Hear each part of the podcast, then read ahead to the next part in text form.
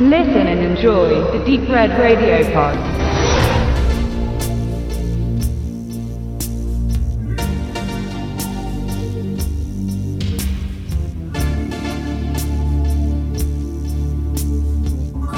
Dario Argentos Opera, a.k.a. Terror in der Oper.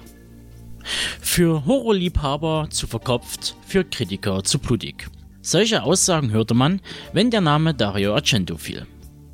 Christian Kessler, seines Zeichens Filmkritiker und Autor, schrieb einst, Wahnsinnige Mörder mit einem schweren sexuellen Knacks wühlen sich mit fallischen Mordwerkzeugen quer durch die weibliche Bevölkerung von Roma, Milano, Genova oder wo auch immer der Blitz gerade einschlägt. Und weiter? Im Vordergrund steht dabei im Gegensatz zu den eher auf Logik beruhenden Mordgeschichten angelsächsischer Prägung nicht die Handlung, sondern die visuell mehr oder weniger beeindruckende Gestaltung der Spannungssequenzen. Und so könnte man das auch stehen lassen, aber das wäre wohl etwas zu kurz gegriffen. Doch worum geht es eigentlich in Argentos Version vom Phantom der Oper? Nach einem Autounfall, bei dem eine Operndiva schwer verletzt wird und das Krankenbett hüten muss, schlägt plötzlich für die junge Sopranistin Betty die Stunde. Der junge Regisseur Marco gibt ihr die weibliche Hauptrolle in seiner Neuinszenierung von Macbeth. Nach dem gefeierten Einstand geschehen aber plötzlich unerklärliche Dinge. Scheinwerfer fallen in bester Truman-Manier auf die Bühne, was ein Mord zur Folge hat.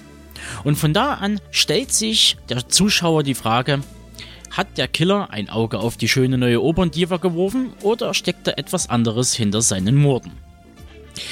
Wie man hört, es klingt alles nach einem grundsoliden Krimi-Stoff, der in einer anderen Form schon tausendmal geschrieben und verfilmt wurde. Und auch Argento erfindet mit seiner Giallo-Variante das Thema nicht neu, aber entwirft einige gute Szenen, die man so eher selten gesehen hat.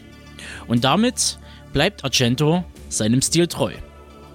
Nicht die Story trägt durch den Film, sondern wie bei allen seinen Werken liegt Argentos Fokus auf dem Visuellen, der Architektur, der Geometrie und der Gewalt.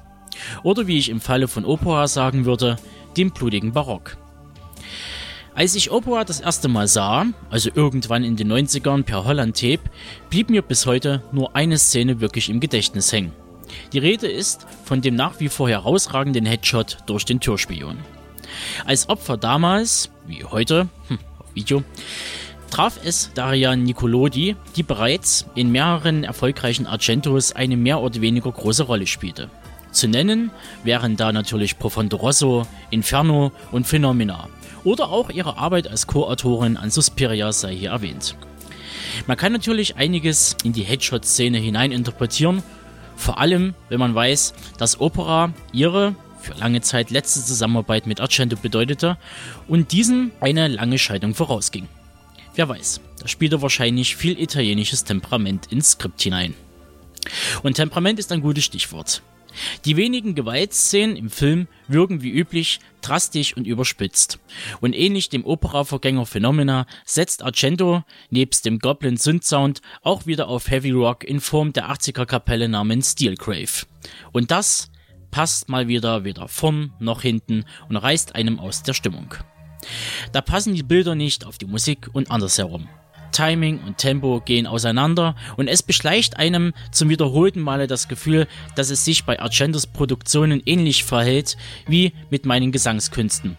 Ich kann zwar die Töne erreichen, aber nicht halten und dadurch wirkt alles schief und alles andere als stimmig. Falls Argento damit mehr Drastik erreichen wollte, dann ist das aber ordentlich nach hinten losgegangen. Wie ihr hört, ist Opera ein Film zwischen Top und Top.